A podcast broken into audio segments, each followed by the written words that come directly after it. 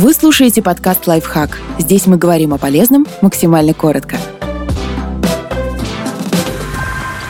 Какие фразы помогут, когда вы не укладываетесь в график? Используйте простые и действенные выражения в том случае, если нужно встряхнуться и перезапустить рабочий процесс. Пора разделить задачи по приоритетам. Если вы выпали из графика, выберите одну или две самые главные задачи, у которых есть дедлайн. Другие пока отложите. И в оставшееся время полностью сосредоточьтесь на приоритетных. Так вы продвинетесь вперед и не усугубите ситуацию, сорвав сроки самых важных дел.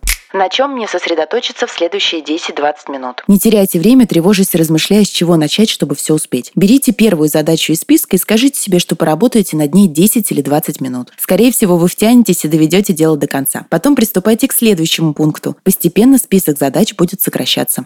Как я могу перестроить сегодняшний день? Может быть, с утра вы планировали усердно поработать, но вас пригласили на совещание. Оно затянулось на два часа, и потом пришлось заняться задачами, которые на нем возникли. В итоге все ваши планы пошли на смарку. Посмотрите, нельзя ли перенести встречи на другой день, ускорить выполнение какой-то задачи или сократить время созвона с коллегами. А лучше всего заранее помечайте, какие дела могут подождать, а какие нужно выполнить, несмотря ни на что.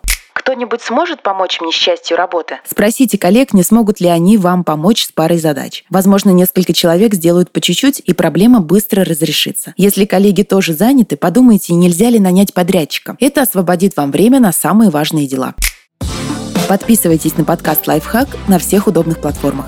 Ставьте ему лайки и звездочки. Оставляйте комментарии. Услышимся!